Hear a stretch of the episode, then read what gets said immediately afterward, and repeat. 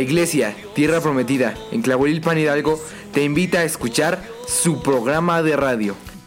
Minuto de Dios. Todos los jueves a partir de las 6 de la tarde. Ten un encuentro con Dios y permite que Él transforme tu vida. Ser libres en su.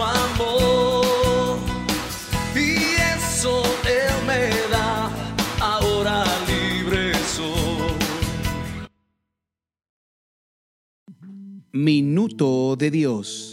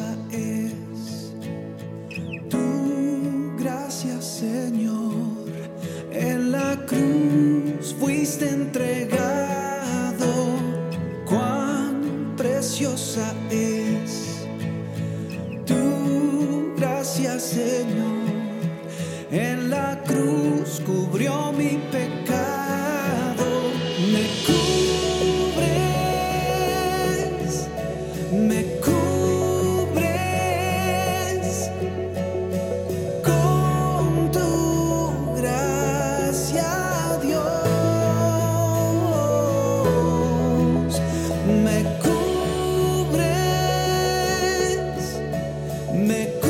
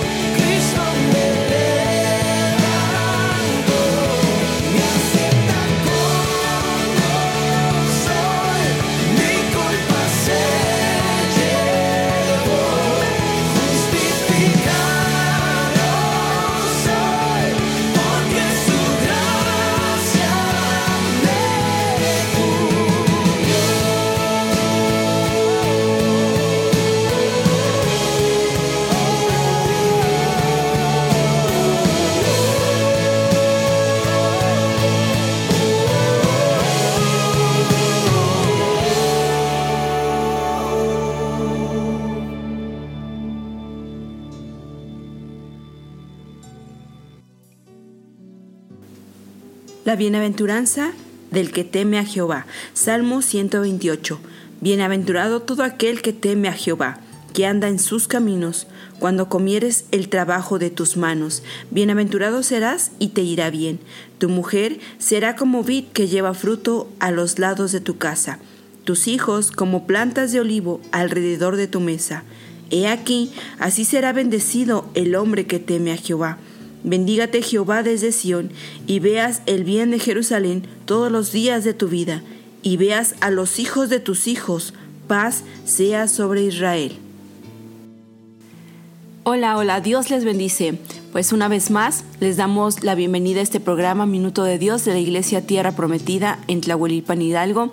Soy su hermana en Cristo, Poli Arenas. Comenzamos con el Salmo 128. Y voy a recalcar el versículo 1. Dice, bienaventurado todo aquel que teme a Jehová.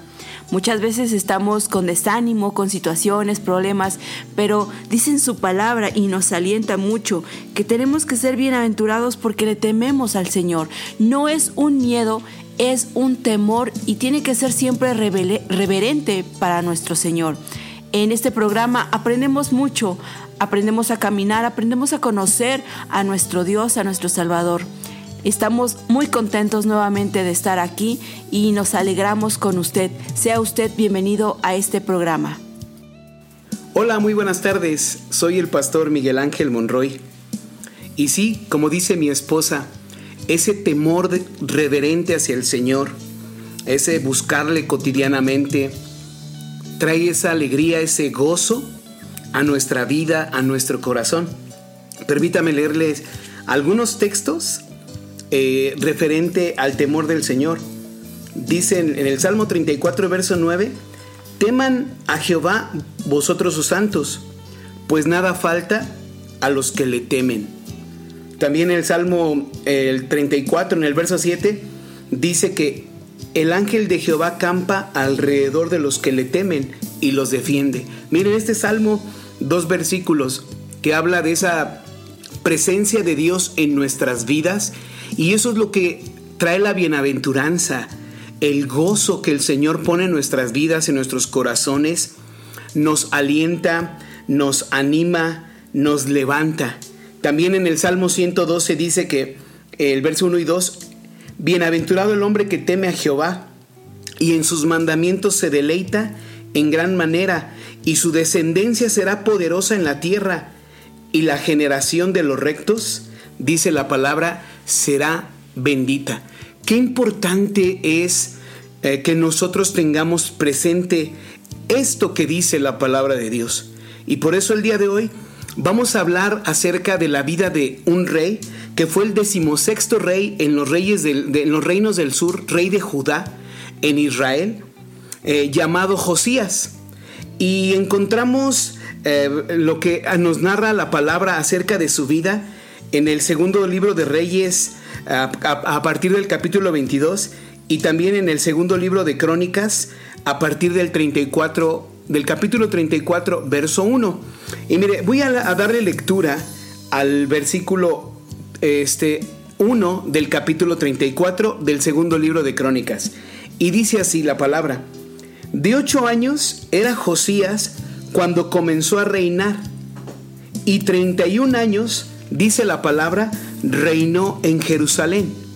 Pero el versículo 2 resume realmente lo que fue su vida. Dice, este hizo lo recto ante los ojos de Jehová y anduvo en los caminos de su padre David, sin apartarse a la derecha ni a la izquierda. Mire, la vida de este, de este hombre, de este varón, tiene mucha enseñanza para nuestras vidas. Aplicaciones muy prácticas. Mire, en primer lugar, quiero decirle esto. Su abuelo de Josías fue Manasés. Y la palabra nos narra que este hombre fue un hombre que no anduvo en los caminos del Señor. Posteriormente, eh, uno de sus hijos, Amón, también fue rey eh, en Judá. Y Amón, todavía peor que su padre, siguió, se pervirtió más y se apartó de los caminos que Dios tenía. Entonces, usted y yo pudiéramos pensar, por las circunstancias que estaban viviendo, la maldad que estaba imperando y la falta del temor de Dios sobre, su, sobre el reino, sobre su abuelo, sobre su padre, pudo haber influenciado en su vida, ya sea para mal. Y la tendencia, pudiéramos decir, ah, pues entonces también Josías pudo haberse inclinado hacia los caminos perversos de su padre, de su abuelo, que no habían seguido a este, al Señor. Sin embargo, me llama la atención cómo desde muy pequeño, ocho años, imagínense, ocho años, era un niño el rey Josías. Y desde los ocho años, él ya entendía el temor del Señor. Y tenía el discernimiento de que lo que había hecho su abuelo, lo que había hecho su padre, lo que habían hecho este, aún a sus antecesores sobre su vida, no tenía que influenciar en él, sino que él conocía de la historia de, de, Israel, conoció a su bisabuelo, conocía la historia de su bisabuelo Ezequías, que fueron hombres temerosos de Dios. Entonces eh, el rey Josías aprendió a buscar eh, consejo, refugio, probablemente en los salmos. Estos textos que estamos leyendo, este Salmo 128 que menciona a mi esposa, bienaventurado todo aquel que teme a Jehová y que anda en sus caminos. Seguramente los salmos y la misma palabra eh, influenció en la vida de este rey Josías, porque dice la palabra que él no, no hizo conforme a lo que sus padres vivieron, sino que él buscó al Señor en su camino. Y ese primer punto es importante porque usted y yo tenemos la decisión y tenemos la libertad de, elegir ese camino en el cual queremos andar.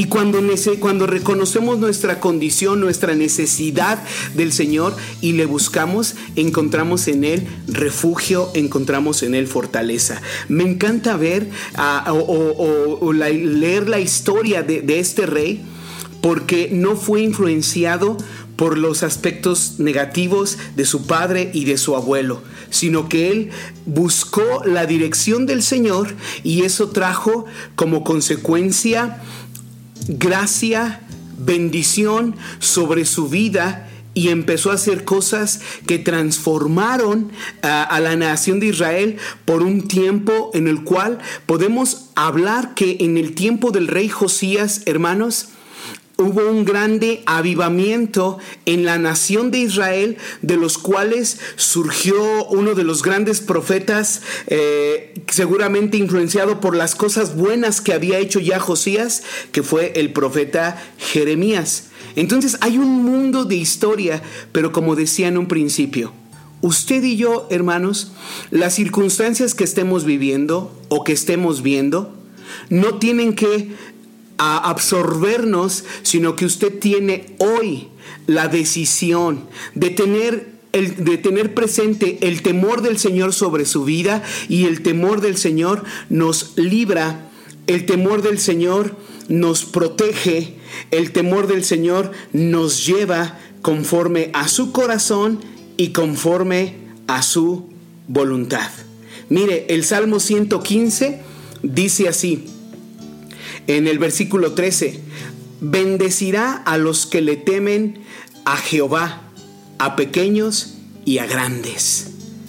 Aún como hemos dicho, mira, hay muchos versos, hay muchos textos en los cuales eh, hablando acerca del temor del Señor y trae ese temor del Señor, puede traer bendición aún a las generaciones en el nombre de Jesucristo. Amén. Bueno, pues vamos a continuar eh, en la palabra. En el versículo 3 dice, a los ocho años de su reinado, siendo aún muchacho, comenzó a buscar al Dios de David, su padre. Dice la palabra, mira, aquí vemos la influencia en la cual tuvo este el rey Josías y como ya decía hace un ratito, seguramente fueron los salmos de David. Eh, aquellas oraciones tan preciosas que comenzaron a influenciar sobre su vida y él este, se dirigió conforme al temor del Señor. Y aquí, mire, voy a, a, no voy a leer todo, pero vamos a estar tomando algunos versículos y dando una aplicación a nuestra vida. dice en el versículo, eh, en, el, en el mismo versículo 3, en la parte B dice, y a los 12 años comenzó a limpiar a Judá y a Jerusalén de los lugares altos, imágenes de acera, esculturas e imágenes fundidas. Y en este contexto debemos pensar, y yo quisiera hacerle una pregunta, ¿qué altares hemos levantado en nuestra vida? ¿Qué altares hemos edificado que tienen que ser derribados para que haya bendición sobre nuestras vidas? Sí hay muchas personas que hoy tienen levantados altares en sus casas. Por ejemplo, altares a la brujería, a la hechicería, que todo eso pues va esclavizando, no, no, no trae una libertad y, y, ahí sí hay muchas personas que están eh, sobre esa línea. Cuando nosotros, antes de conocer de la palabra, recuerdo hace muchos años que en la iglesia en, en Atizapán y también en el Nogal se leían los salmos, salmos, salmos, salmos, salmos. Y en una ocasión mis papás llegaron de la iglesia allá en Atizapán y llegaron allá a la casa y comenzaron a bajar todos los altares, todas las imágenes que había, que había en la casa. Y eso a nosotros, estando aún más pequeños, en primer lugar nos sorprendía. Pero a partir de ese tiempo comenzó a haber libertad en la casa, porque en lugar de, este, o bueno, sencillamente había alabanza, eran alabanzas las que se escuchaban, era, era un ambiente distinto.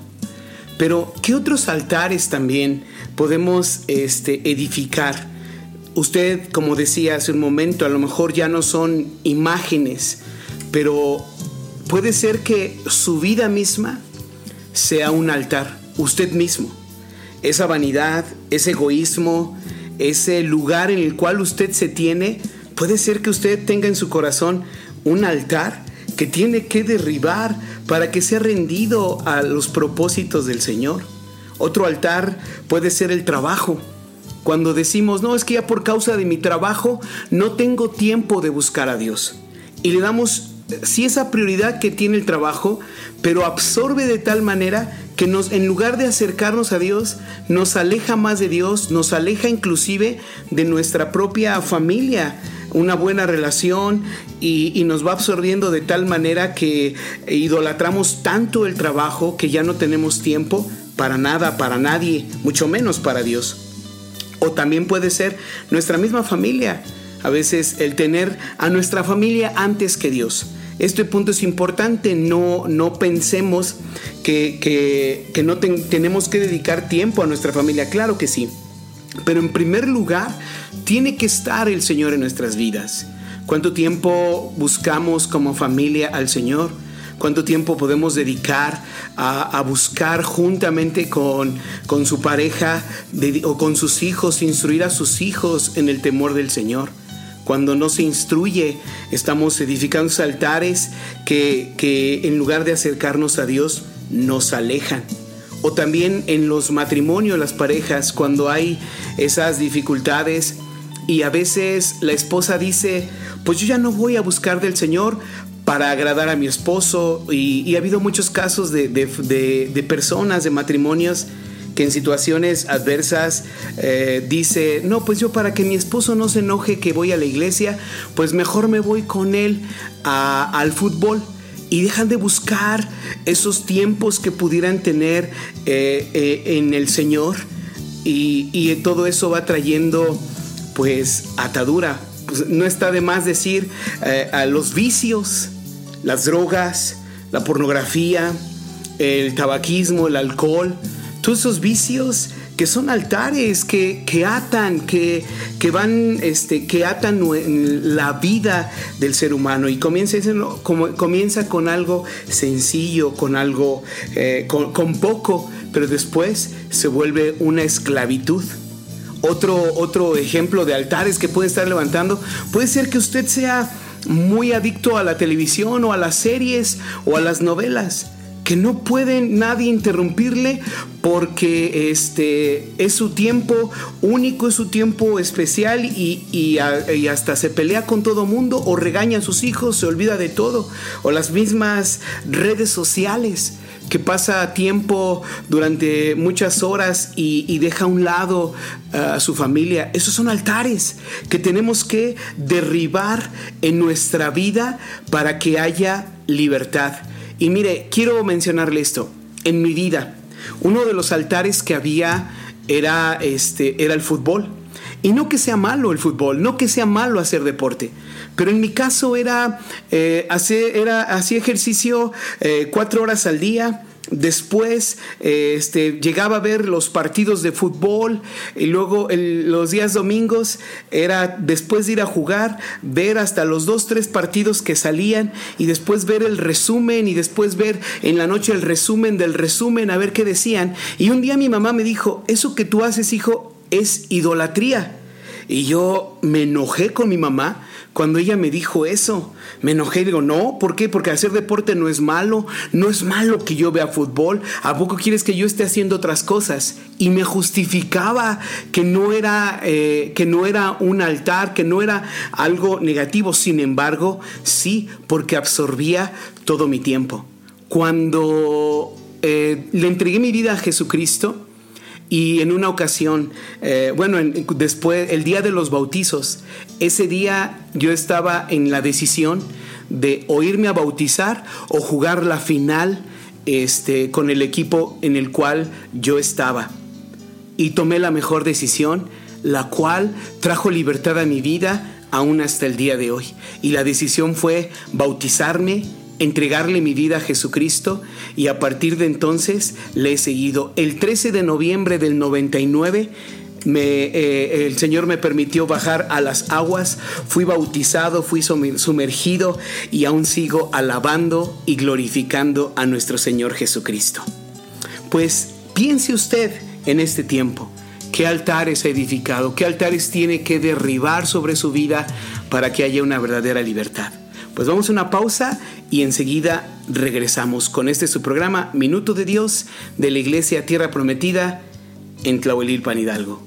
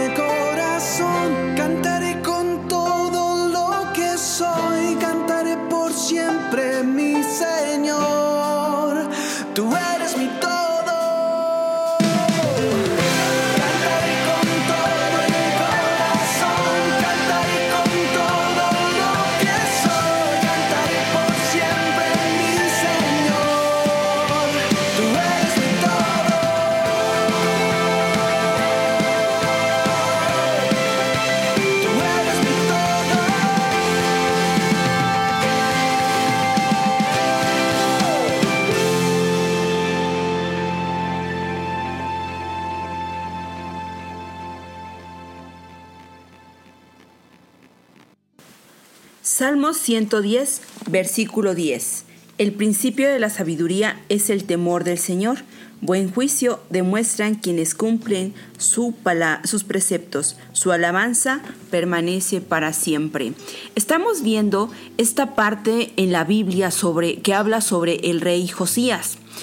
Y entendemos también relacionándolo con el versículo 10 del Salmo 110, buen juicio demuestran quienes cumplen sus preceptos. Josías, el rey Josías, hizo la voluntad del Señor guiándose principalmente por el temor del Señor. Si nosotros en nuestra vida tenemos ese temor hacia nuestro Dios, por supuesto que vamos a demostrar buen juicio haciendo la voluntad de nuestro Señor y sobre todo en nuestras vidas haciendo lo que nos conviene a nosotros, a nuestra alma, para nuestra salvación. Josías actuaba conforme a ese temor. Hizo muchas cosas y, una de las principales era lo que estaba mencionando mi esposo, quitar todos esos altares. Nosotros en nuestras vidas, hermanos, tenemos muchos altares que ya ha mencionado mi esposo. Así es que pongámonos en las manos del Señor y actuemos conforme a su voluntad, a la voluntad del Señor. Porque recordemos, hermanos, que la palabra del Señor dice que tiene planes para nosotros y planes de bien.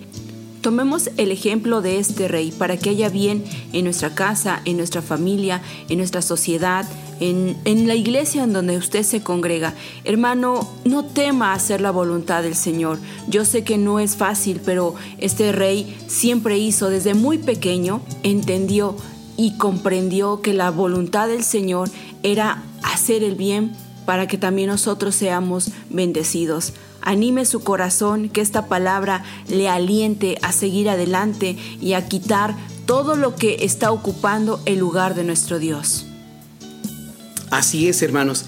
Y mire, es muy interesante porque dice en el versículo 8 del segundo libro de Crónicas, continuando con esta historia, dice, a los 18 años de su reinado, después de haber limpiado la tierra y la casa, envió a Safán, hijo de Azalía, a Masías, gobernador de la ciudad, a Joá, hijo de Joacás, canciller, para que repararan la casa de Jehová su Dios. Y mire, aquí hay varios aspectos que quiero resaltar en este versículo. Tardó el rey Josías seis años en derribar los altares. Y me encanta porque dice en la ciudad y en la casa.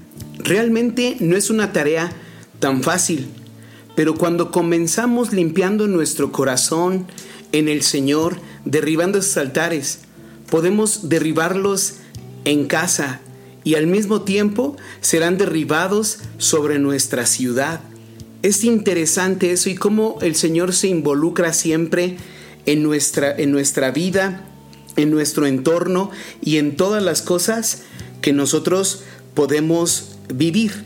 Y ahora, hay otro aspecto muy importante que después de que derribó los altares, después de que quitaron, comenzaron a edificar, dice la palabra, o a reparar la casa de Jehová su Dios. ¿En qué áreas también en su vida tiene que reparar? En su hogar, que tiene que reparar en su familia. A veces tenemos que reparar el daño que hemos causado a, nuestra pareja, pidiendo principalmente pidiendo perdón y empezar a trabajar nuevamente restaurando el daño que podemos tener entre padres e hijos, esa separación, esa falta de atención. Comenzar a poner atención y eso el Señor lo, lo hace y, como les mencionaba ahorita, hermanos, mire, a veces eh, derribando los altares, no es un proceso o no es el tiempo a veces no es tan no no puede ser tan rápido, vamos, ese es mi punto. Sin embargo, en el Señor él tiene poder para restaurar. Mire, quiero tomar como referencia unas palabras que Jesús dijo en el Evangelio de Lucas en el capítulo 24 al versículo 26. Dice, cuando el espíritu inmundo sale del hombre, pasa por lugares áridos buscando descanso y al no hallarlo dice, volveré a mi casa donde salí. Y cuando llega la encuentra barrida y arreglada. Hasta ahí, mire, si usted y yo ahí nos quedamos, hasta ahí está bien. Porque cuando viene el Señor, cuando derribamos altares, hay libertad. Y mi corazón, mi hogar, mi familia, el perdón, la restauración, cuando Cristo viene, deja bonita la casa, deja, embellece nuestro corazón, comienza a restaurar. Pero le voy a decir esto, si usted se queda solamente ahí en el derribar los altares y no comienza usted a llenar su casa, a, a edificar, a construir o anhelar principalmente la presencia de Dios sobre su vida, la situación que mejoró, la situación, esa respuesta que el Señor trajo en este tiempo, ¿sabe qué va a pasar? Mire lo que dice la palabra, el versículo 26. Entonces va y toma consigo otros siete espíritus peores que él, y entrando moran allí, y el estado final de aquel hombre resulta peor que el primero. Mire, si el rey Josías se hubiese quedado solamente en derribar los altares y no edificar un altar al Dios vivo, y la pregunta es, ¿cómo edificamos un altar al Dios vivo? Mire, aquí encontramos la respuesta eh, en la palabra, en la misma palabra y en la misma historia que nos narra. Uno de los aspectos que este que veo eh, es que, mire, se empezó a restaurar la confianza. Mire, en el verso 11 dice, daban asimismo a los carpinteros y canteros para que compraran piedra de cantera, madera para los armazones, para la entabladura de los edificios que habían destruido los reyes de Judá. Mire, la confianza en que ellos aportaban económicamente para la reedificación, este, del templo. Y mire esto, el verso 12 dice, y estos hombres procedían con fidelidad en la obra, y eran, y eran sus mayordomos de Jahat, de Abdías, levitas de los hijos de Merari, y Zacarías, Mesulam, de los hijos de Coat, para que activasen la obra de los levitas y todos los entendidos en instrumentos de música. Mire, por eso decía, comenzaron a restaurar desde la misma confianza y algo aquí que me gusta es de que comenzaron a edificar altares de alabanza. Hermano, hermana, ponga alabanzas en su casa. Escucha alabanzas. Esta estación de radio, Radio Nueva Vida, ha sido de bendición para muchas personas. ¿Por qué? Porque son personas que van en el automóvil o que están buscando algo, están escuchando un momento, este, o están en una desesperación y van cambiando de estación y de repente encuentran una alabanza, esa palabra o este mensaje puede cambiar, puede impactar el corazón de muchas personas. Cuando usted y yo eh, ya derribamos altares y comenzamos a edificar alabanza en nuestra casa, hay libertad. Aún nuestro pensar, nuestro, nuestra mente, nuestro pensamiento se despoja y podemos descansar en las mismas promesas que el Señor nos dice, las palabras que, que, Él, que Él da hacia nuestras vidas. Entonces, un altar de oración, un altar de eh, de esa comunión, esa buena relación, eh, comenzarla a cultivar y a trabajar aquellas cosas que ya no se habían hecho.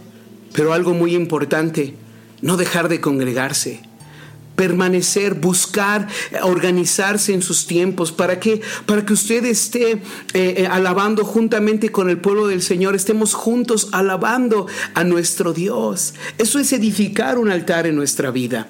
Eso es comenzar a reedificar aquellas cosas que se habían dejado atrás, porque mire, las habían, dice que los reyes y los gobernadores los habían ya eh, anteriormente, los habían destruido, los reyes de Judá destruyeron, ya no había alabanza, desde que David había establecido este alabanza a las 24 horas del día, dejó de haber alabanza. Dejó de haber esa adoración, esa música alabando y glorificando a nuestro Señor. Qué tremendo es esa situación. Entonces, edifique sobre su vida, comience a llenar en alabanza. Pero ahora mire, quiero, quiero continuar porque hay otro punto en el cual me encanta. Dice este, en el versículo 15, dice, y dando cuenta, Hilcías dijo al escriba Safán, yo he hallado el libro de la ley en la casa de Jehová, y dio El libro a. Y dice, y Safán lo llevó al rey y le contó el asunto diciendo, tus siervos han cumplido todo lo que les fue encomendado. Han reunido el dinero que se había hallado en la casa de Jehová y lo han entregado en mano de los encargados y en mano de los que hacen obra. Además de esto, declaró el escriba Safán al rey, diciendo, el sacerdote Elías me dio un libro y leyó Safán en él delante del rey. Miren, encontraron la ley de Moisés, el Pentateuco, los libros de Moisés que había dejado escritos los, los encontraron y comenzaron a leerlos. ¿Y sabe algo, hermanos? Cuando usted y yo comenzamos a leer la palabra de Dios, la palabra de Dios va a transformar su vida, va a transformar su corazón. Es necesaria la palabra de Dios en nuestra vida. Ese es otro altar que tenemos que edificar. No se trata de tenerla ahí nada más guardada, olvidada, polveándose y solamente destaparla el día domingo cuando vamos a la iglesia. No, sino que tenemos que continuamente, continuamente, constantemente, porque la palabra de Dios es viva, es eficaz y dice que es más cortante que toda espada de doble filo. Y, su palabra comienza a transformar. Miren lo que dice en el versículo 19. Dice, luego que el rey oyó las palabras de la ley, rasgó sus vestidos y mandó a Hilcías, a Acam, hijo de Safán, y a Abdom, hijo de Micaía, y a Safán, escriba, y a Saías, siervo del rey, diciendo, anden, consulten a Jehová por mí y por el remanente de Israel y de Judá acerca de las palabras del libro que se ha hallado, porque grande es la ira de Jehová que ha caído sobre nosotros, por cuanto nuestros padres no guardaron la palabra de Jehová para hacer conforme a este libro todo lo que está escrito. Mire, hubo convicción en su vida reconoció Josías que muchas de las cosas que habían vivido había sido porque habían olvidado la ley del Señor. Hermano, edifique la palabra de Dios sobre su vida, sobre sus hijos. La palabra de Dios es transformadora. La palabra de Dios renueva, renueva nuestras, nuestras vidas, nuestros corazones y nos da esperanza. Hace ratito mencionaba a mi esposa planes de bien. Los planes de Dios para usted, para su familia, para nuestra sociedad, son planes de bien y no de mal, porque el Señor quiere llevarnos a un fin de mucha esperanza, de mucha paz y de gloria. Y en medio de ello, hermanos, cuando usted y yo vamos conociendo más de su palabra y con sencillez de corazón obedecemos, siempre va a haber respuestas poderosas de parte de Dios. Cuando leemos todo el contexto, mire, eh, el pueblo comenzó a, avivarse comenzaron a consultar al Señor y el Señor por medio de los profetas empezó a traer eh, respuesta, empezó a traer respuesta y, y mire, voy a leer hasta el versículo 26 que dice así, mas el rey de Judá que os ha enviado a consultar a Jehová, así le diréis, Jehová el Dios de Israel ha dicho así, por cuanto oíste las palabras del libro y tu corazón se conmovió y te humillaste delante de Dios al oír sus palabras sobre este lugar y sobre sus moradores, y te humillaste delante de mí y rasgaste tus vestidos y lloraste en mi presencia, yo también te he oído, dice Jehová y te recogeré con tus padres y será recogido en tu sepulcro en paz y tus ojos no verán todo el mal que yo traigo sobre este lugar y sobre los moradores de él. Y ellos refirieron al rey la respuesta. Mire, aquí vemos un contraste entre obedecer la palabra de Dios y no obedecer. La realidad es esa, hermanos. Cuando usted y yo decidimos y abrimos nuestro corazón a la palabra y comenzamos a obedecer lo que la palabra de Dios nos dice, en verdad va a haber grande bendición. Pero cuando queremos engañarnos a nosotros mismos y, querer cubrir con otras cosas, eh, queriendo aparentar cosas que no son, realmente Dios. Dice la palabra que Dios no puede ser burlado. En Gálatas 6 dice, todo lo que el hombre siembra, eso es lo que cosecha. Todo lo que el hombre siembra, todo lo que sembramos, si hoy sembramos su palabra, va a haber libertad, va a haber gracia. Si edificamos esos altares de alabanza, su palabra sobre nuestra vida, sobre nuestro corazón, hay bendición. Por el contrario, si desechamos la palabra de Dios, aquí mire, dice la palabra, yo traigo, eh, dice, eh, aún él puede traer mal. Y algunos dirán, no, pero ¿cómo es posible? Es que, hermanos, mire, hay leyes que Dios ha establecido y cuando las quebrantamos, es imposible que las cosas salgan como nosotros esperamos. Cuando seguimos los principios de Dios, nuestro camino va, va para bien. Y mire, con este punto, antes de ir a una pausa, este, llegamos Dice, entonces el rey envió y reunió a todos los ancianos de Judá y de Jerusalén, y subió al rey a la casa de Jehová y con él todos los varones de Judá y los moradores de Jerusalén y los sacerdotes, los levitas y todo el pueblo. Y mire esto, desde el mayor hasta el más pequeño, y leyó a oídos de ellos todas las palabras del libro del pacto que habían sido hallado en la casa de Jehová. Mire cómo fue en aumento. Comenzó en él mismo Comenzó en su vida personal.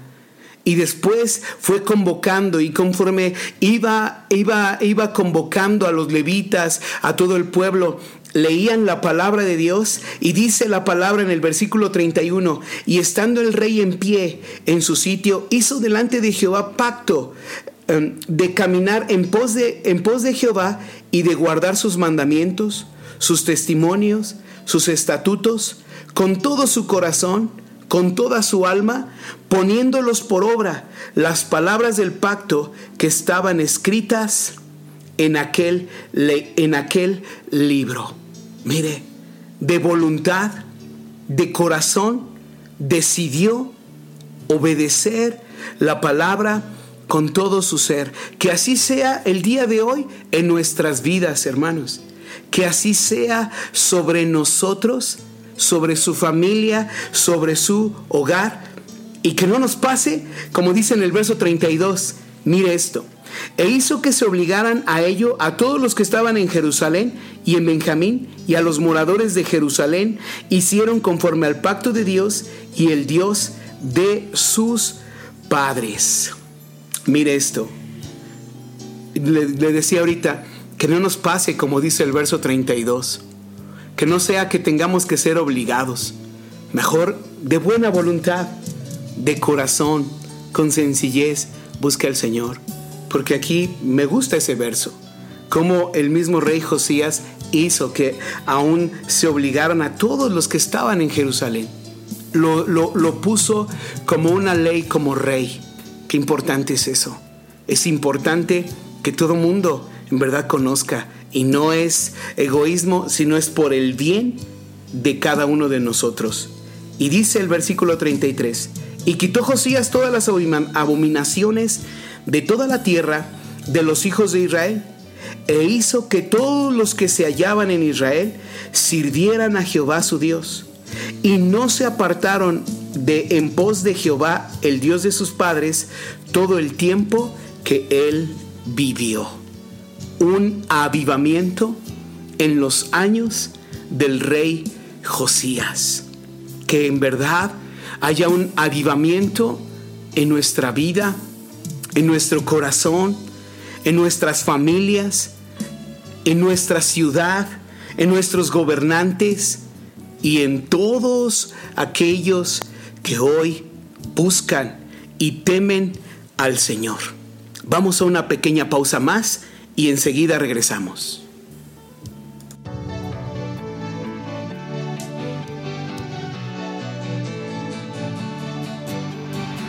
Hoy tengo vida y esperanza, pues siento tu amor. Apareció tu eterna gracia y me dio salvación.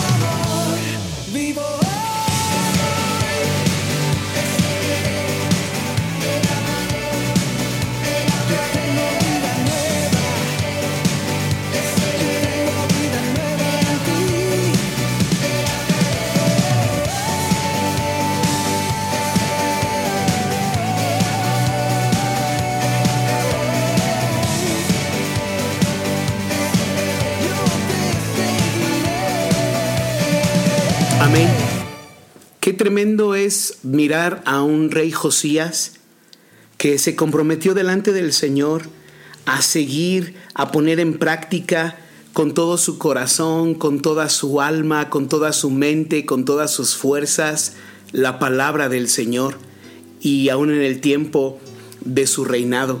Eso habla de un hombre temeroso de Dios, de un hombre íntegro que también fue transformado por la palabra de nuestro Dios. Dios puede transformar su vida. Permita usted que la palabra del Señor le transforme y le cambie. Y amemos al Señor con todo nuestro corazón y conozcámosle. Ahora mire, ya por último quiero señalar, porque en, el, en, en este libro, en el, el, capítulo 35, dedica todo un capítulo a, a nos narra cómo Josías este, volvió a celebrar la Pascua. Ah, él celebró la Pascua ya con otro sentido, con otra convicción. Y eso para nosotros tiene sentido. ¿Sabe por qué? Porque Cristo es nuestra Pascua. Cristo fue sacrificado por usted. Jesucristo dio su vida por mí. Jesucristo derramó su sangre preciosa en la cruz del Calvario para que usted y yo tengamos entrada al trono de la gracia. La Biblia dice que Jesús fue molido, fue eh, azotado por causa de nuestras rebeliones. Y, y, ya hace un ratito mencionábamos un poco acerca de este de que el profeta Jeremías era contemporáneo de, del rey Josías y seguramente fue impactado. Y sabe, eh, dice la palabra en Jeremías eh, capítulo 31, en el verso 31 dice así, He aquí que vienen días, dice Jehová, en los cuales haré un nuevo pacto con la casa de Israel y con la casa de Judá. No como el pacto que hice con sus padres el día que tomé su mano para sacarlos de la tierra de Egipto, porque ellos invalidaron mi pacto, aunque Fui yo un marido para ellos, dice Jehová. Pero este es el pacto que haré con la casa de Israel. Después de aquellos días, dice Jehová, daré mi ley en su mente y las escribiré en su corazón. Y yo seré a ellos por Dios y ellos me serán por pueblo. Y no enseñará más ninguno a su prójimo, ni ninguno a su hermano, diciendo, Conoce a Jehová, porque todos me conocerán, desde el más pequeño de ellos hasta el más grande, dice Jehová Dice, y mire esto, porque perdonaré la maldad de ellos y no me acordaré más de su pecado. Mire, este texto hace referencia cuando Jesús estaba eh, en la última cena con sus apóstoles y comió el pan con ellos y levantó la copa, dijo, esta es copa, es sangre del nuevo pacto. La sangre de Jesucristo vino a sellar. Por eso toma sentido cuando el rey Josías restauró la Pascua nuevamente. Para ellos era un recuerdo cuando fueron sacados de Egipto. Para nosotros hoy, Cristo, el sacrificio de Jesucristo en la cruz del Calvario es el parteaguas en nuestra vida y es quien nos libera, quien perdona todos nuestros pecados y me encanta porque dice que Él escribirá sus leyes en nuestra mente, en nuestro corazón, para que nosotros podamos caminar conforme a su voluntad. Qué precioso es el Señor, qué grande es el sacrificio que Jesucristo hizo por usted, hizo por mí, para que hoy tengamos una vida nueva en Cristo Jesús. Y dice el Señor, porque perdonaré la maldad de ellos y no me acordaré más de su pecado. Y todos podemos tener esa relación personal esa comunión personal con nuestro Señor Jesucristo por medio de su Espíritu, a través de su palabra y estar unidos en armonía juntamente con su corazón. Le invito a que oremos juntos al Señor. Amado Padre, te damos gracias porque hoy nos enseñas mucho a través de este rey Josías. Gracias Señor porque a través de tu palabra nos has dejado todas las bases, toda enseñanza Señor, para poder conocerte aún más y más. Hoy te pido que salgas al encuentro de aquellos que hoy están, Señor, en aflicción, que están en dolor, en tristeza o sienten, Señor, que su vida no tiene sentido. Extiende tu mano sobre ellos. Derrama de tu gracia, derrama de tu espíritu, Señor. Trae libertad, rompe toda cadena, rompe toda atadura.